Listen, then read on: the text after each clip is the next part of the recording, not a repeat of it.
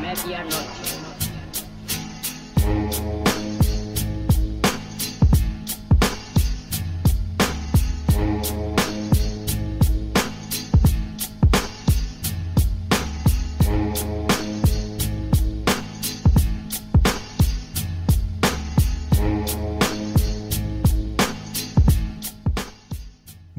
Bonsoir à tous en fonction du pays ou de l'heure auquel vous nous écoutez. Bienvenue dans le deuxième épisode de la saison 5 de Bola Latina, le podcast 100% football latino de la rédaction de Lucarno Posé. Aujourd'hui, au menu, on vous propose un petit voyage au Brésil où on va aller faire le point sur la partie féminine de son football. Et oui, on va changer un petit peu. Pour cela, donc, vous l'avez deviné, on va aller au Brésil. On va donc accueillir le rubro negro de la rédaction de Lucarno Posé, Marcelin Chamois. Salut Marcelin. Salut Nico. Alors écoute, euh, avec toi, on va donc euh, plonger un petit peu dans la partie féminine, comme je disais, du football à Ori Verde. Et ben, on va commencer tout simplement par le commencement. Lors de notre dernier séjour au Brésil, on avait été visiter hein, le musée du football à Sao Paulo. Et d'ailleurs, j'en profite, si vous écoutez, ou plutôt si vous regardez ce podcast en ce moment sur notre chaîne YouTube, vous allez voir euh, au fur et à mesure de, cette émission euh, quelques extraits de ce musée du football, puisque à l'époque où on y était, 2019, il y avait une exposition qui était justement consacrée à l'histoire du football féminin au Brésil. Je rappelle qu'à l'époque, on était en pleine Copa América. On va y revenir dans un instant. Une expo Marcelin, qui, et c'est ce que tu vas nous expliquer, euh, qui montrait surtout à quel point l'histoire du football féminin au Brésil, et surtout et d'abord l'histoire d'un très très long combat.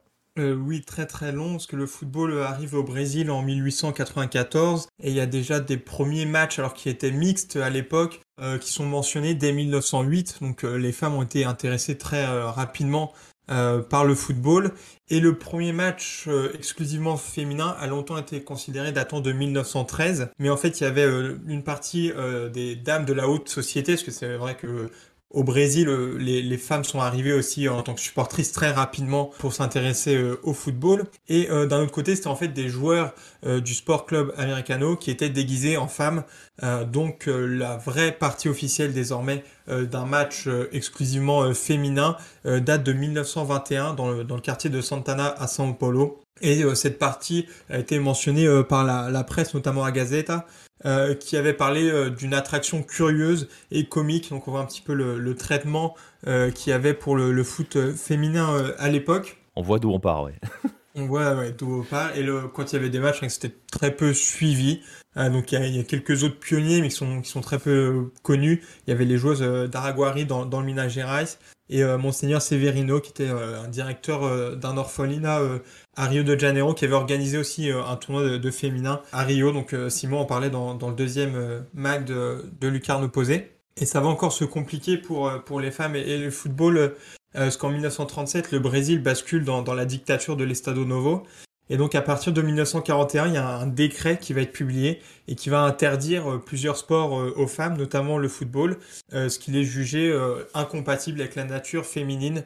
C'est une excuse qui est avancée euh, un petit peu de la même façon que ça a été fait que les pauvres d'ailleurs qui avaient été écartés du, football de, l'élite euh, sous le prétexte qu'ils ne pouvaient pas répondre de façon adéquate à, la violence euh, du football et donc ils, ne pouvaient pas jouer. C'est un peu ce qui se passe du coup avec avec les femmes. Ils vont quand même continuer de jouer au football mais de façon clandestine. Donc il y a des matchs qui, qui s'organisent mais mais c'est caché donc forcément elles ne peuvent pas se développer. Euh, jusqu'en 1979. Donc là aussi une autre dictature, c'est le militaire euh, qui prend fin euh, quelques années plus tard en, 85. Mais c'est à partir de, 1979 que les femmes sont à nouveau autorisées seulement à, rejouer au football. Et en, 1984, la revue Placard relatait l'existence d'environ 3000 équipes féminines dans tout le Brésil. Ah, donc il n'y avait pas d'organisation, il n'y avait pas vraiment de, de championnat. mais il y avait quand même une équipe qui se démarquait, qui est euh, les Sporting Club euh, Radar, donc qui a été euh, créé en, 1980, en tout cas la, section féminine par Aurico Lira. Donc qui jouait à Copacabana. Et, cette équipe elle a un, très bon niveau. Et c'est d'ailleurs cette équipe qui va donner naissance à, la première sélection féminine en 1988 donc quelques années après les, garçons. Ça a commencé en, 1914 donc elles vont participer à une, première compétition en Chine. Et, euh, la sélection va, débuter avec euh, assez rapidement une, joueuse d'exception qui est Sissi, donc une numéro 10 vraiment dans, le style de jeu qui était gauchère, donc un peu la précurseuse de, de Martha. Et elle va participer à plusieurs compétitions avec le Brésil avec des, très bons résultats, ce qui est les, les JO 96 où le Brésil termine quatrième, participe aussi aux JO en 2000 et à la Coupe du Monde en 95 et en 1999 où le Brésil termine troisième et ça va vraiment être la, compétition de Sissi, euh, puisqu'elle termine meilleure buteuse et meilleure joueuse de, la compétition. Et c'est là où se, se révèle au monde entier. Et l'année suivante, euh, elle va se raser les cheveux, donc en, promesse à un enfant euh, aux États-Unis qui était atteint d'un cancer et qui souffrait de, harcèlement. et donc elle, se rase la tête pour, pour soutenir cet enfant. Et l'histoire est assez, enfin très tragique même. Juste cet acte, ça va euh, attirer euh, la méfiance de, la Confédération brésilienne de football, qui va un petit peu la, blacklister, qui va commencer euh, à refuser qu'elle prenne part à des, interviews juste parce qu'elle avait cette coupe de cheveux qui était jugée pas féminine. Et Sissi va être obligée de quitter le Brésil puisqu'en 2001, la, fédération pauliste, donc de, de Sao Paulo où, où Sissi jouait, va interdire euh, aux joueuses d'avoir les, cheveux courts et il faut qu'il y ait euh, des cheveux longs. Et euh, je cite, parce que c'est le règlement, c'est comme ça que c'est écrit, afin d'exalter la beauté et la sensualité des joueuses pour attirer le public masculin. fin de citation. Donc c'est ce qui est avancé par la, fédération de Pauliste. Et si ah, c'est obligé de, quitter le, Brésil, elle sera plus jamais convoquée en, sélection nationale. Et, et Sissi, d'ailleurs, dont le portrait hein, est présent hein, au, musée du, au musée du football, dans cette galerie justement de portraits de, de joueuses qui ont marqué, qui ont ponctué l'histoire. Et on le voit, hein, c'est quand même tu parles pas d'une chose qui a eu lieu euh, dans, comme on pourrait dire maintenant, c'était une autre époque. Non, on parle de choses qui ont à peine 20 ans. On va revenir un petit peu plus tard hein, sur, euh, sur, sur la sélection, sur l'aspect euh, l'aspect et, bah, son histoire et son évolution. mais on va avant cela, on le voit, ce combat, bah, on va dire, il perdure encore. Hein. et justement, on va s'intéresser à ce qui se passe à l'échelon local, donc au niveau du club. Euh, voilà, ça fonctionne comment euh, Tu l'as dit, ça a mis très longtemps avant de pouvoir être organisé, hein, le football au Brésil, on a vu pourquoi. Euh. comment ça fonctionne le, championnat national depuis que les filles ont véritablement le droit de pratiquer l'activité Le football pour les femmes a été de nouveau autorisé en 1979. il y a une première compétition qui s'appelait la, la Brasil de 1983 à 2007, qui ensuite suivi la Copa do Brasil de 2007 à 2016, euh, mais il y a très peu d'informations euh, disponibles sur Internet. On peut juste trouver euh, le nom du, club vainqueur par édition, mais il y avait parfois des groupes. Mais c'est vraiment très compliqué d'avoir des informations juste sur quel match était disputé. À partir de 2013, il y a un, un, avec une formule différente de, celle des hommes, mais qui va être créé avec des clubs exclusivement féminins et puis aussi des sections féminines des grands clubs euh, brésiliens dont, on a l'habitude euh, de parler. Et euh, aujourd'hui, le football est vraiment dominé par les clubs de São Paulo, puisqu'ils ont remporté 8 des, des 9 dernières éditions. Donc c'est un championnat qui est très jeune mais qui se développe, puisqu'il va y avoir la, création d'une troisième division en 2022, il y a déjà une deuxième division. Et puis en 2019, il y a aussi un Brésilien U18 et U16, donc qui permet aussi bah, de, aux, plus jeunes de, débuter et ensuite d'aller vers, le Brésilien qui est euh, diffusé sur YouTube donc euh, gratuitement, gratuitement et aussi euh, sur Sport TV qui est une chaîne payante mais, mais très suivie. Et c'est assez nouveau parce que avant s'il y avait un match enfin il n'était pas il était pas diffusé. Ils préféraient mettre un reportage ou, une rediffusion d'un match masculin. Maintenant on commence à, à voir du, du foot féminin à la télé brésilienne. Et on le voit, donc ça se développe avec, tu l'as dit, hein, une, une, pyramide qui est en train de se mettre, euh, se mettre en place, une pyramide au niveau des âges. Et pourtant, hein, dans, justement, tu citais tout à l'heure le, deuxième numéro du magazine euh, dans lequel euh, bah, Simon euh, avait interrogé Barbara Fonseca, qui était, je ne sais pas si elle est toujours en place d'ailleurs, j'ai pas été vérifié, qui était DS hein, à, à l'America Minero et qui expliquait justement à l'époque que le football féminin n'était une priorité pour, je la cite, hein, pour aucun des clubs brésiliens et elle doit toujours attendre, elle devait à l'époque toujours attendre le dernier moment pour savoir si sa section serait intégrée au budget de la saison à venir. Tu l'as dit, le Brésilien s'est réorganisé un petit peu ces années récentes. Est-ce que les choses ont véritablement changé depuis? Ouais, Est-ce qu'on voit vraiment un progrès? Je rappelle que ce numéro 2 du magazine date de 2017, si j'ai bonne mémoire, ou début 2018. Euh, oui, alors pour euh, l'America Minero, il me semble que la, section a été éteinte euh, à un moment. Je crois qu'en 2021, elle a été de nouveau active. mais, mais c'est compliqué pour, ouais, pour l'América Minero. En revanche, il y a eu la, la Comebol en 2017 qui a contraint les clubs participants à la Libertadores 2019 à avoir, donc Libertadores 2019 masculine, à avoir une section féminine ou au moins un club partenaire euh, pour des équipes de seniors et de jeunes. Donc c'est un changement, on le voit en fait qui s'est fait par la, contrainte, mais qui est nécessaire puisque effectivement les, les clubs brésiliens euh, n'investissaient pas euh, dans le foot féminin et on le voit d'ailleurs dans le, le Brésilien 2020 féminin. En fait, les quatre demi-finalistes, euh, le, Corinthians a débuté sa section euh, en 2018. Palmeiras en 2019 et Sao Paulo et Kinderman en 2017. Donc pour les quatre clubs demi-finalistes, c'est très récent. C'était moins le cas cette année en 2021, parce qu'on retrouvait Corinthians et, Palmeiras. Et après, il y avait International et, et, Ferrovaria, je crois, qui ont des, comment, des sections qui sont plus anciennes. Même si souvent, en fait, les grands clubs, bah, ils avaient une section féminine de temps en temps. Et puis, quand il y avait besoin de sauver un petit peu d'argent, bah, c'était pas le, les, salaires des, hommes qui allaient être sacrifiés, mais toute la section euh, féminine. Donc il y, a plusieurs clubs où, la section arrive, disparaît, un petit peu comme l'América Minero qui euh, qui est pas concerné du coup par euh, une participation à la Libertadores. Et il me semble qu'ils ont ils ont mis fin à la section féminine. Donc voilà, on voit que ça, reste compliqué, même si les audiences du, championnat sont, en hausse et la compétition aussi était assez bien suivie sur, les réseaux sociaux. Donc ça permet de, développer le, football féminin qui peut se professionnaliser un petit peu plus. Ouais, et tu insistes hein, sur la contrainte qui a été mise en place par la CONMEBOL, hein, comme quoi euh, on, a, on, critique souvent les instances, à raison, très souvent aussi. Euh, là, pour le coup, c'est une instance qui a véritablement euh, fait pression. Donc, il est toujours possible de d'initier des mouvements, on va dire, quand on est une instance et la CONMEBOL avec sa Libertadores, et en imposant cela aux clubs qui participent à la Libertadores. Et en fait, petite parenthèse, ça va quand même concerner quasiment tous les clubs brésiliens, hein, à terme Marcelin, cette histoire. Comment, Au ils, vont, ils vont devoir s'y mettre. Vu que quasiment la moitié du championnat va participer aux compétitions continentales. Bon, bref, c'est un autre débat, mais voilà, tout ça pour dire qu'il y a un mouvement qui a été fait. Tu l'as dit, c'est diffusé sur YouTube. C'est aussi le cas hein, pour, la, pour la Libertadores. Donc, il y a des réseaux de diffusion qui sont utilisés. On voit au niveau des clubs, il y a quelque chose qui est vraiment. On est, on est au début. Hein, euh, tu parlais à l'instant, 2017, euh, la décision de la CONMEBOL qui a été mise en place à partir de la Libertadores 2019. Donc, c'était euh, hier. Hein, c'est pas, c'est pas il y, a, y a une décennie, c'était hier. Donc, on a le temps encore de voir ça avancer. On parlait des clubs. On le disait, on va parler de la sélection. Elle en est où justement au XXe siècle, cette, cette euh, sélection féminine ah, on a parlé déjà de, de Sissi, et ensuite il y a eu euh, Martha, donc qui a un petit peu le même profil, euh, dribbleuse numéro 10 gauchère, et puis en plus qui a, qui a, un charisme incroyable, donc qui a porté la sélection féminine. Et le Brésil a eu de très bons résultats dans, dans les années 2000.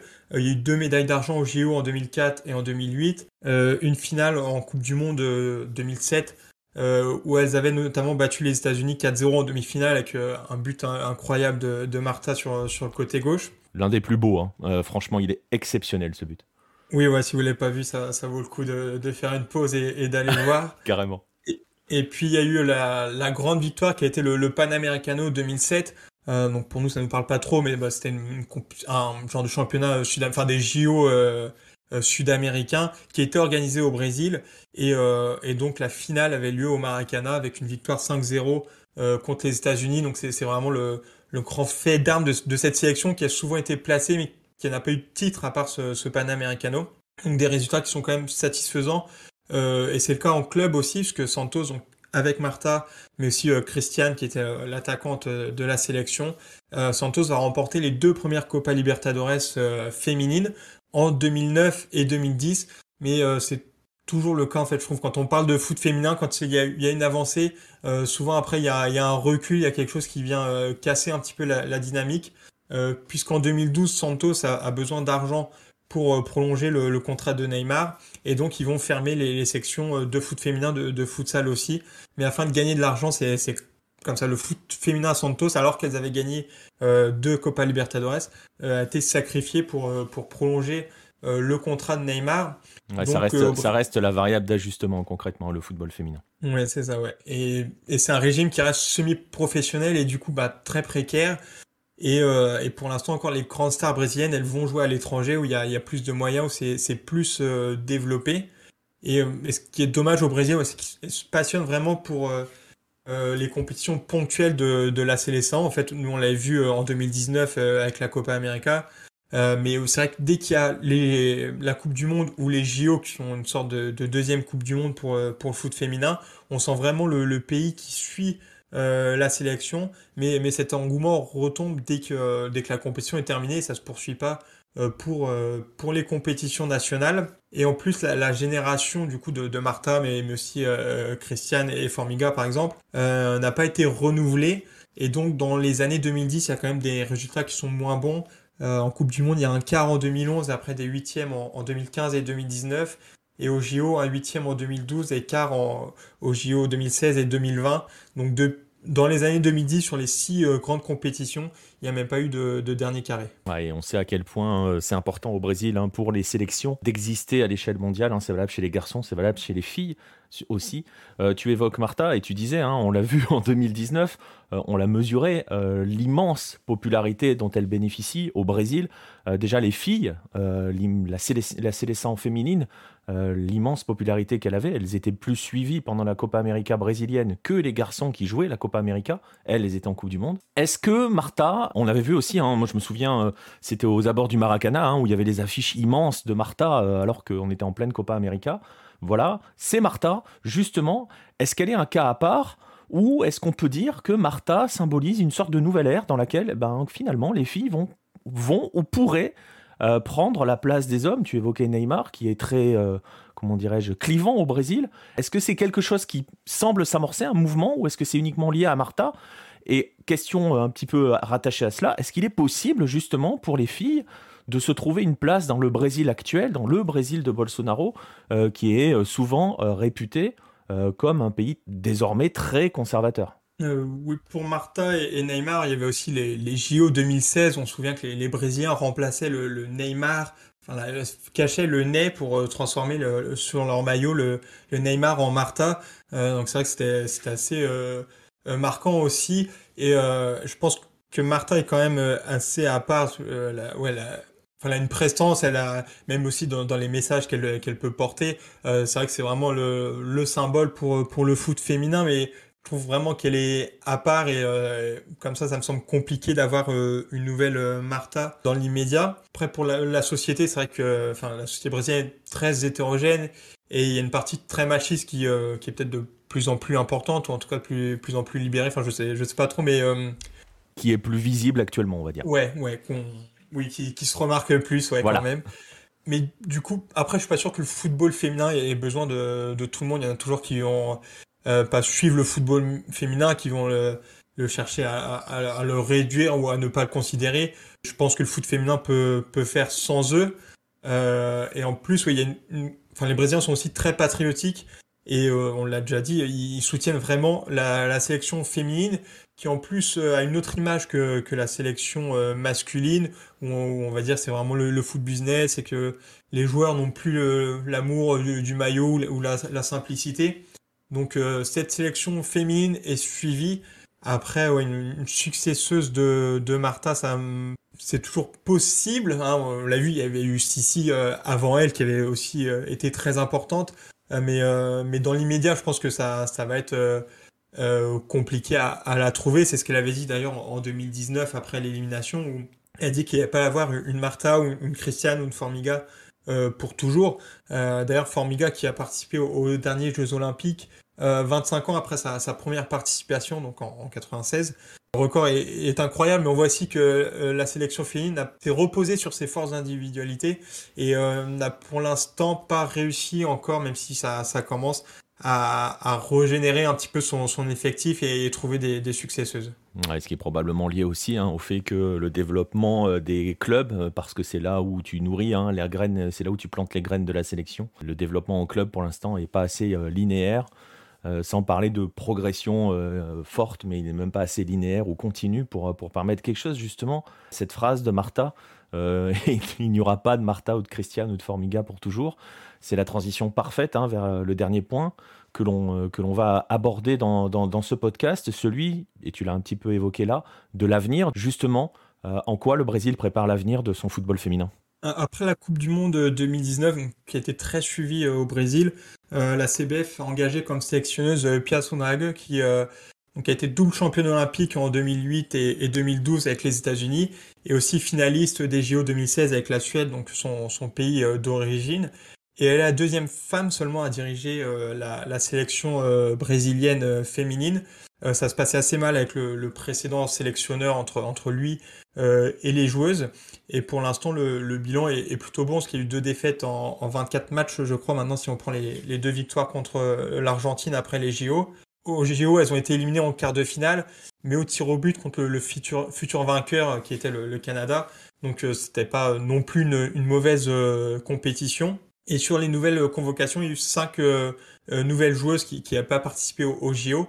Donc on voit que ça commence un petit peu à se, se renouveler. Martha est toujours présente pour, pour amener ce nouveau cycle, parce que du coup il y a beaucoup de compétitions internationales pour euh, pour les filles, donc ça a commencé avec la Copa América 2022, ensuite la Coupe du Monde 2023, puis les, les JO l'année suivante. Ça va être un petit peu le, le nouveau cycle pour, euh, pour la sélection brésilienne. Et euh, Pia a, beaucoup d'expérience en plus dans, dans des, pays, que ce soit les États-Unis ou, la Suède, où il y a une culture différente du Brésil et en plus enfin beaucoup plus d'histoire dans, le foot féminin et un développement qui a été fait bien avant et de façon plus forte. Donc, qu'elle est très intéressante. Je pense que le profil est, intéressant. Euh, elle a dit qu'elle voulait jouer euh, contre des, sélections du top 10 euh, afin de gagner en expérience. Il y a aussi des, un match amical contre les U16 masculins de Grêmio qui permettent un petit peu de, de, se développer en tant qu'équipe, puisqu'elle veut faire évoluer l'équipe physiquement pour, pour tenir les, les 90 minutes. C'est un petit peu ce qui, a, ce qui a manqué contre le Canada au JO. Et puis aussi développer des joueuses créatives justement au milieu de terrain pour, pour prendre la suite de, de Martha. Donc la CBF accompagne ce changement, parce qu'il n'y a pas seulement Pias, qu'il y a aussi, euh, ils ont engagé des, femmes comme coordinatrices du, football féminin et euh, des équipes féminines. Donc euh, bon, l'important c'est d'avoir quelqu'un de compétent, mais auparavant c'était des postes qui étaient réservés aux hommes. je pense que c'est intéressant aussi d'avoir des femmes à ces postes-là. Et puis il y a aussi des changements, notamment au niveau des primes. Euh, que ce soit euh, les primes journalières ou de compétition. Euh, maintenant, les, joueuses reçoivent la même somme que, que les, joueurs de la part de la CBF. Et puis en, novembre, à partir de novembre 2020, il y a plus les, les 5 étoiles au-dessus du, logo de, la CBF qui représentait les, les 5 Coupes du Monde remportées par les, garçons. Il y a juste le, logo sans étoile et donc si elles gagnent un jour la, Coupe du Monde, elles auront leur étoile. mais, mais du coup aujourd'hui la distinction est faite et puis je suis allé aussi euh, vérifier ce qu'on avait parlé au, euh, au festival de l'autre football euh, sur la FFF où sur la page d'accueil il y avait sélection et sélection féminine. sur le site de la CBF, c'est pas le cas. Les, infos foot féminin et masculin sont, sont mélangées. Et dans les menus, il y a une distinction entre la sélection masculine et sélection féminine. Donc c'est un petit truc, mais ça montre quand même un petit peu comment c'est traité. Euh, mais encore une fois, quand on voit qu'il y, y, a du développement, il y a, il y a toujours quelque chose qui, euh, qui vient un petit peu tout gâcher. Euh, là, c'est le, le, président de la, la CBF, Rogerio Cavoclo, qui a été écarté du pouvoir, il est suspendu jusqu'en 2023, ce qu'il est accusé par plusieurs employés de la CBF d'harcèlement et, et d'agression sexuelle, avec quand même des, des, enregistrements et puis plusieurs témoignages. Ouais, mais on voit, on voit que, on voit que ça passe pas. Tu vois ce que je veux dire? C'est-à-dire que peut-être que dans d'autres temps, ça aurait été gentiment étouffé. Là, il y a quand même une action contre Caboclo derrière. Il y a quand même oui, une action, donc on, voit ça change. Après, je sais, après avec la CBF, c'est toujours compliqué parce que euh, ils ont pas certains qui ont profité de ça pour l'écarter euh, du pouvoir. Certes. Mais en tout cas, c'est vrai qu'aujourd'hui, c'est sorti, alors qu'effectivement, euh, avant, euh, ça certainement pas sorti, ou pire, été dit, bah, c'est pas bien grave. voilà, c'est ça. Il n'y a, pas de sujet. Mais, mais, mais pour en revenir à la, c'est ça, pour en revenir à la CBF, il y a quand même une vraie évolution. Et tu l'as, tu l'as dit, hein, on, en, on en parlera euh, bientôt euh, du festival avec pas mal de tables rondes, notamment sur le football féminin, une à laquelle on a participé. Mais c'est important, ce que tu as nommé comme un détail, justement, dans ce festival euh, qui a eu lieu à Rennes début septembre. On a souvent dit que les détails n'en étaient pas. Et le fait de ne plus faire de distinction, enfin de, mettre tout le monde ensemble, c'est pas anodin quand même. Et on parle de la CBF, tu disais à un instant, dans un pays qui reste quand même encore avec une grande part de, de machisme. C'est pas forcément qu'un détail, quoi. Oui, puis il faut rappeler encore une fois l'histoire de Sissi qui date de, de 2001, donc qu'il y a un progrès oui, qui, qui est indéniable et il partait de, de très très loin. Et c'est vrai qu'on l'a dit avec la, la FFF, de ce côté-là, la, la, CBF est en avance, qu'effectivement c'est un détail qui veut dire beaucoup en fait. Donc oui, c'est important. Exactement. Et donc tu disais, hein, voilà, donc on a, euh, on a quand même une. J'ai presque envie de parler. Je ne sais pas s'ils le disent officiellement comme cela. Tu vas me le dire hein, justement. Euh, il y a un véritablement plan, un véritable pardon, plan de développement du football féminin au Brésil. Euh, oui, ça a été dit notamment avec l'arrivée de, Pia sur, sur le banc de, de la sélection féminine. Et ça me je pense qu'il y a quatre piliers pour, pour développer le football brésilien. Enfin féminin, pardon, l'organisation, les, compétitions nationales, la sélection nationale et aussi les médias qui sont, qui sont très importants. Euh, parce que s'il y a une bonne euh, organisation et une coordination euh, entre la sélection et les clubs, euh, bah, ça va permettre d'avoir un championnat national qui va être de meilleure qualité, euh, donc une compétition qui va être suivie par les fans et aussi derrière les sponsors et donc de, l'argent. Et la presse aussi, évidemment, a, a un travail à faire sur ça. Aujourd'hui, ça se développe aussi. pareil, je trouve qu'il y, a un suivi de qualité, il y a des, articles réguliers euh, sur, euh, sur les plus grands euh, médias. Et puis, je, disais, avant, les matchs n'étaient pas diffusés. Aujourd'hui, il y a une vraie couverture. Nous aussi, on le dit avec, avec nos championnats, c'est du foot masculin. il, faut, il faut donner aux gens les clés de pouvoir suivre le, le championnat. Et là, il y a, y a pas seulement le match, mais il y a aussi bah, le commentateur, mais il y a un consultant. Il y a aussi euh, un plateau télé, donc un, avant-match, un, retour à la mi-temps, euh, des analyses d'après-match. Euh, tout ça, ça, ça permet d'attirer euh, des fans et donc aussi euh, bah, des, des, revenus avec, euh, avec des sponsors. Et ensuite, cet argent doit être investi dans la formation des jeunes aussi. C'est, enfin, on peut pas espérer développer le, foot féminin sans passer par, la formation des jeunes. Donc, ce qu'a fait avec la Comebol, avec l'obligation d'avoir une équipe féminine senior, ce qui est, ce qui est normal, mais aussi de, des jeunes, ce qui me semble encore plus important. Ça, ça va permettre d'améliorer encore le championnat et surtout bah, de fournir de, nouvelles joueuses euh, qui vont permettre de, euh, rejoindre les, rangs de, la CS1 et peut-être de, gagner un jour la Coupe du Monde. Et en tout cela, en plus, en donnant, une, tu le dis, hein, cette visibilité, en donnant euh, de meilleures conditions aussi pour les filles pour évoluer, ça permet aussi aux petites filles de voir qu'il est possible, bah, qu'il est possible de jouer au football et de s'y mettre aussi, hein, parce que c'était un frein aussi. Maintenant, voilà, s'il y a tout un mouvement qui se met en marche, on le voit, il y a des choses qui sont faites. En le disant, on sourit un petit peu en voyant certains discours que l'on a, euh, par exemple, chez nous. Euh, voilà, on s'aperçoit que ça travaille, euh, que ça travaille au Brésil. Et petit détail, je ne sais pas si, tu pourras me dire depuis quand, mais la féminisation du football touche aussi les commentaires parce que j'ai souvenir, là, tu vois, j'y pense à l'instant, beaucoup de matchs des éliminatoires actuels chez les hommes maintenant sont commentés par une ou des femmes. oui, je crois que ça a commencé l'année dernière.